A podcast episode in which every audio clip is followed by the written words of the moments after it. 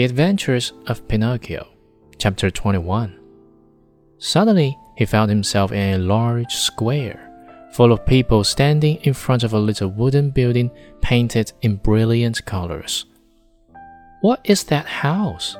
Pinocchio asked a little boy near him. Read the sign and you'll know. I like to read, but somehow I can't today. Oh, really? Then I read it to you.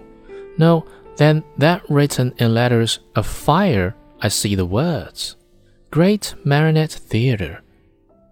When did the show start? It is starting now. And how much does one pay to get in? Four pennies. Pinocchio, who was wild with curiosity to know what was going on inside, lost all his pride and said to the boy shamelessly, Will you give me four pennies until tomorrow?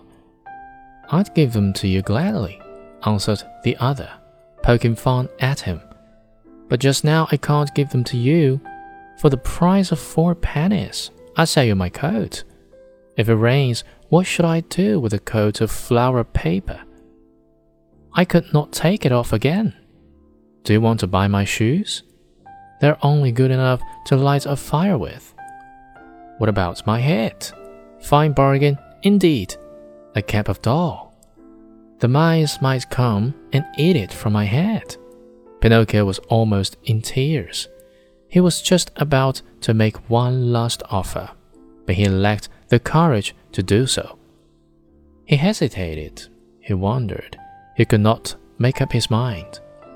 At last he said, Will you give me four pennies for the book? I am a boy and I buy nothing from boys, said the little fellow with far more common sense than the marionette. I'll give you four pennies for an ABC book, said a rag picker who stood by. Then and there, the book changed hands, and to think that poor old Geppetto sat at home in his shirt sleeves, shivering with cold, having sold his coat to buy that little book for his son.